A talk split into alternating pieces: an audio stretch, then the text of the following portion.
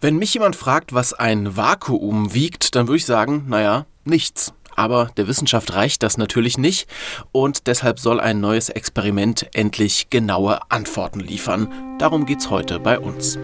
Spektrum der Wissenschaft, der Podcast von Detektor FM.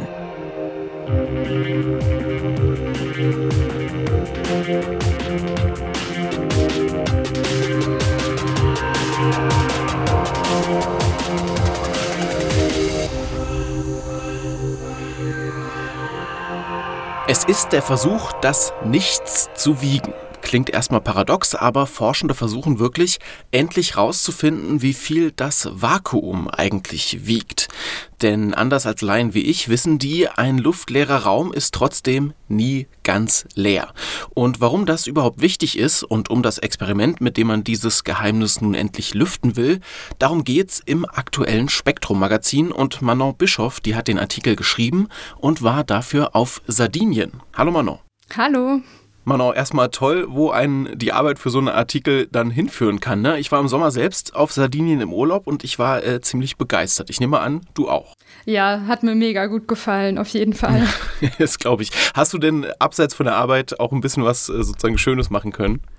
Ja, also abgesehen davon, dass es auch Spaß gemacht hat, die Arbeit dort zu machen, war ich natürlich auch am Strand, war auch wandern, ähm, habe sehr gut gegessen. also ich habe es schon auch ausgenutzt. Ja, sehr gut, sehr, sehr gut. Okay, also die Arbeit hat auch Spaß gemacht und warum, das äh, werden wir jetzt gleich erfahren. Ja, also du hast da nicht nur am Strand gelegen und äh, Kaltgetränke geschlürft, sondern du bist im Nordosten der Insel in einen ziemlich tiefen Schacht eingefahren. Warum denn? Was gab es denn da zu sehen? Ja, also tatsächlich ähm, war ich zum ersten Mal in meinem Leben in einer Mine. Dort soll nämlich äh, das Experiment stattfinden, in dem die halt das Vakuum wiegen wollen. Und dafür sind wir mit einem Auto erstmal in so einen Schacht rein, ähm, 110 Meter unter der Erde und äh, sind dann da auch rumgelaufen. Also ich habe dort eine Führung bekommen, was super interessant war, weil diese Mine schon von den Römern genutzt wurde. Und äh, warum soll dieses Experiment jetzt gerade unbedingt dort stattfinden? Ähm, also erstmal auf Sardinien, weil Sardinien geologisch gesehen super ruhig ist. Also ähm, dort gibt es kaum seismische Bewegungen, also verglichen mit dem Rest von Europa. Und in der Mine eben, weil es dort nochmal abgeschotteter ist. Also wenn irgendwie ein Auto in der Nähe fährt, also erstmal fahren dort wenige Autos, weil die Mine auch relativ abgelegen ist. Und eben unter der Erde kriegt man kaum was von diesen Schwingungen und Störungen mit. Es sind auch sehr stabile äh, Temperaturen. Also es ist eigentlich nie sehr warm, es sind immer so um die 16, 17 Grad. Und es schwankt auch über den Tag halt eben nicht. Und das ist für so Hochpräzisionsexperimente geradezu perfekt. Heißt, da unten gibt es einfach möglichst wenig Störfaktoren für so eine genaue Messung dann. Genau, ja. Okay. Und ich fand ganz witzig an deinem Artikel, äh, die Suche nach so einem geeigneten Ort, die war gar nicht so leicht. Und das hatte nicht nur damit zu tun, dass man eben so viele Faktoren beachten muss, sondern auch einfach mit dem Namen eines der beteiligten Institute. Erzähl mal. Ja, genau. Also ähm, auf Sardinien gibt es sehr viele äh, Minen und auch zum Teil stillgelegte Minen. Und ähm, deswegen haben eben die, die Physiker, die eben dieses Experiment machen wollten, sehr viele Minenbetreiber angeschrieben ob man das dort eben machen könnte. Und viele haben abgesagt und der Verantwortliche des Experiments, äh, Enrico Caloni, der vermutet, dass es damit zusammenhängt, dass sein Institut eben das Institut für Kernphysik, also Physica Nucleare, ist und dass äh, viele der Bewohner eben befürchtet haben, dass sie nach einem Endlager für Atommüll suchen. Ja, okay, dann kann es schon daran scheitern. Aber Sie haben ja dann jetzt eine Mine gefunden, ja? Und äh, da soll jetzt dieses Experiment stattfinden. Wie das genau abläuft, das gucken wir uns gleich noch an. Ich würde aber erstmal gerne noch mal kurz klären. Ich habe es eingangs gesagt, für mich als Laie würde ich jetzt einfach sagen, Vakuum, ja, ist luftleerer Raum. So viel weiß man dann irgendwie noch aus der Schule. Das heißt also, da ist nichts drin. Und wo nichts ist, kann ja auch kein Gewicht sein. Aber so einfach ist es dann wohl nicht. Nee, leider nicht. Also tatsächlich hat immer wieder die Vorstellung geschwankt, was jetzt das Vakuum wirklich ist in der Geschichte. Also es gab ja auch ähm, die Vermutung, dass es sowas wie ein Äther gäbe oder so. Ähm, das wurde ja alles ausgeräumt. Aber mit der Deckung der, der Quantenphysik ähm, hat man festgestellt, dass eben der luftleere Raum gar nicht so leer ist, sondern dass es immer wieder zu Schwankungen kommt. Also eben, dass die Energie des Vakuums nicht fest einen Wert hat, sondern leicht schwanken kann.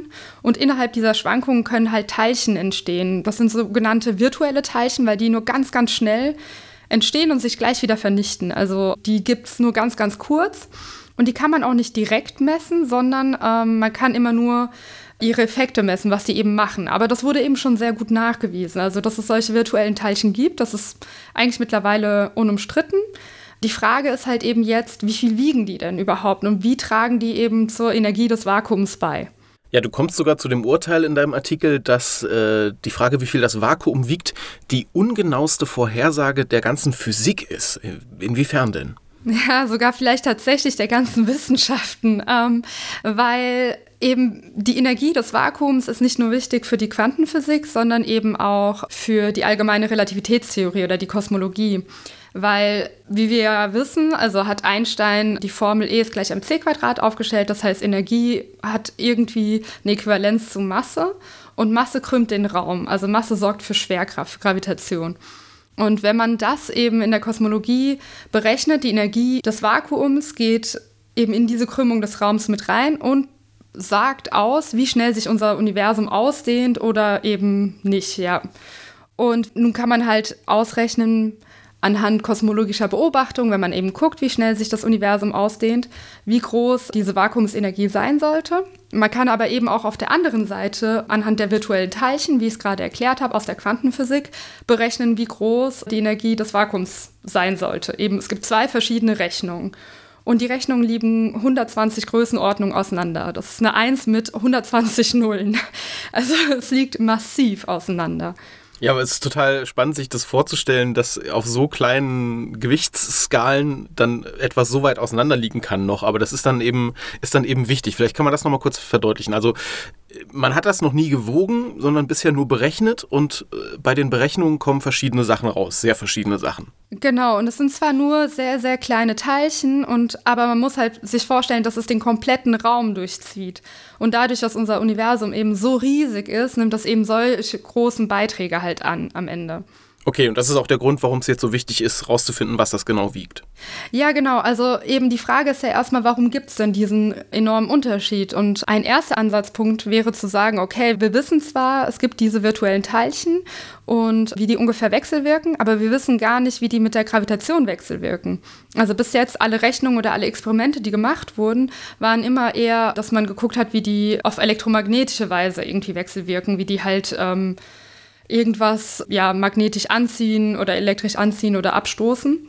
Aber wir wissen eben nicht, vielleicht haben die ja mit der Gravitation, vielleicht wiegen die ja ganz anders. Also vielleicht haben die eine ganz andere Art von Gewicht und vielleicht wechselwirken die sogar gar nicht mit der Gravitation. Das ist zwar unwahrscheinlich, aber es wäre eine Möglichkeit. Das wurde noch nie überprüft. Und ähm, genau das wollen die eben in diesem Experiment machen, indem die sozusagen das Gewicht dieser virtuellen Teilchen bestimmen. Okay, dann lass uns doch mal zu diesem Experiment kommen. Also wir befinden uns im Nordosten von Sardinien und äh, ich stelle mir jetzt vor, du kommst dahin an dieses Gelände von der Mine und dann nimm uns doch mal rein bis runter. Was, was ist da, also wie kommen wir da hin? Wie sieht es da aus? Ja, also ähm, erstmal bin ich dort über die steilen Straßen dorthin gekommen, war dann ganz froh, dass ich überhaupt den Weg gefunden habe und bin in das Auto des äh, Minenleiters eingestiegen. Ich durfte auch vorne sitzen, anschneiden konnte man sich nicht. Das Auto war auch schon ziemlich zerbeult. Und dann sind wir halt äh, in diesen Minenschacht reingefahren. Und während wir da reinfahren, und ähm, hat mich der Prof dann gefragt, ja, ob ich überhaupt schon mal äh, in einer Mine war oder so. Und ich meinte, nein, war ich noch nicht. Dann hat er gefragt, ob ich äh, Platzangst habe. Und ich so, ich hoffe mal nicht. Und dann sind wir da runter und er wird einem schon mulmig. Also, weil alles ist dunkel, es ist irgendwie feucht und kalt und äh, ja, man geht halt ziemlich tief hinab und irgendwie ist alles auch eng. ja. Mhm. Genau, aber ähm, dann kamen wir dort an und ich wusste auch nicht so ganz, was mich erwartet, weil tatsächlich, also wenn die äh, Hörerinnen und Hörer das googeln nach dem Experiment, dann werden sie eben feststellen, dass man sehr wenig Informationen nur findet. Und äh, mir war eben auch nicht ganz klar, als ich dort ankam, ob die das Experiment, ob die jetzt unten schon angefangen haben, das aufzubauen in der Mine oder nicht. Und dann sind wir ausgestiegen aus dem Auto und haben die Physiker mir gesagt, okay, wir zeigen dir jetzt, ähm, wo das Experiment stattfinden soll. Und wenn du das siehst, wirst du verstehen, warum wir da noch nichts aufgebaut haben. Und dann laufen wir eben durch diese dunkle Höhle und äh, kommen an so einem Loch vorbei und also so eine Aushöhlung. Und dann ähm, sind wir da stehen geblieben. Da war auch ähm, ein Licht, also so ein Scheinwerfer, der darauf gerichtet war. Und dann hieß es, ja, dort soll das Experiment stattfinden. Und es sah halt einfach genauso aus wie der Rest des Schachts und der Höhle. Also da war nichts, was irgendwie an ein Hochpräzisionslabor erinnert. Genau. Und dieses Experiment wird auch Archimedes-Experiment äh, genannt. Erklär mal, warum denn? Und wie wird das jetzt auch ablaufen? Also ich stelle mir dann vor, da steht einfach so eine Waage oder, oder wie läuft das? Ähm, ja, also es heißt Archimedes-Experiment, weil man erinnert sich vielleicht an diese Geschichte von Archimedes, als er prüfen sollte, ob äh, eine Krone wirklich aus Gold besteht oder nicht. Und er irgendwie in der Badewanne saß und Heureka geschrien hat, äh, was ja immer wieder erzählt wird. Ob das stimmt, ist jetzt eine andere Frage. Aber im Prinzip hat er die Auftriebskraft, also hat entdeckt, dass man die Dichte eines Materials eben über die Auftriebskraft berechnen kann wenn man was unter Wasser hält. Und die Idee des Experiments ist ungefähr dasselbe. Also man hat tatsächlich, wie du es dir vorstellst, eine Waage, sogar so eine Balkenwaage, so das rudimentärste, was man sich vorstellen kann, um was zu wiegen, wo man an beiden Seiten eines Balkens eben eine Probe hängt und dann vergleicht, was schwerer ist. Das ist ja wirklich ganz rudimentär. Also es ist ja so richtig äh, Oldschool-Waage, ja. Also du hast praktisch zwei Waagschalen an zwei Seiten und legst da was drauf. Äh, ja, im Prinzip genau das, ja. Mhm. Und ähm, in beiden Waagschalen soll so ziemlich fast der gleiche Hohlraum sein, also so ein, ja, irgendeine Box, sage ich mal. Und die eine Seite ist so präpariert, dass dort weniger virtuelle Teilchen sind als in der anderen. Also in beiden befindet sich ein Vakuum, aber die sind diese Boxen sind natürlich nicht normale Boxen, sondern ähm, das sind dann supraleitende Materialien. Aber die sind eben so konzipiert, dass in dem Hohlraum von dem einen sind weniger virtuelle Teilchen als in dem anderen. Und deswegen erhofft man sich einen Ausschlag und dass man dann eben bestimmen kann, wie viel diese Teilchen wiegen. Jetzt klingt das Setup erstmal sehr, sehr basic, sag ich mal, aber was wird denn jetzt besser oder anders sein als, als bei vorherigen Versuchen, das Vakuum zu messen? Ja, tatsächlich hat man noch nicht wirklich bisher versucht, das Vakuum zu messen, weil diese Ausschläge, also diese Unterschiede eben so klein sind. Also das ist wie ähm, das Gewicht von den Basenpaaren von der Zelle oder so, also von, von der DNA zu messen. Also es ist wirklich unfassbar, sind unfassbar kleine Ausschläge, die es geben wird. Und jede andere Erschütterung wird das natürlich krass überdecken. Und das heißt, bisher gab es noch gar nicht die Technik, um das überhaupt zu messen. Aber man muss sagen, dass die Physiker, die dieses Experiment durchführen, die haben vorher an den Gravitationswellendetektoren Virgo, ähm, die ja in Italien stehen, daran halt mitgearbeitet. Und das heißt, die sind natürlich sehr erfahren in äh, Hochpräzisionsmessungen.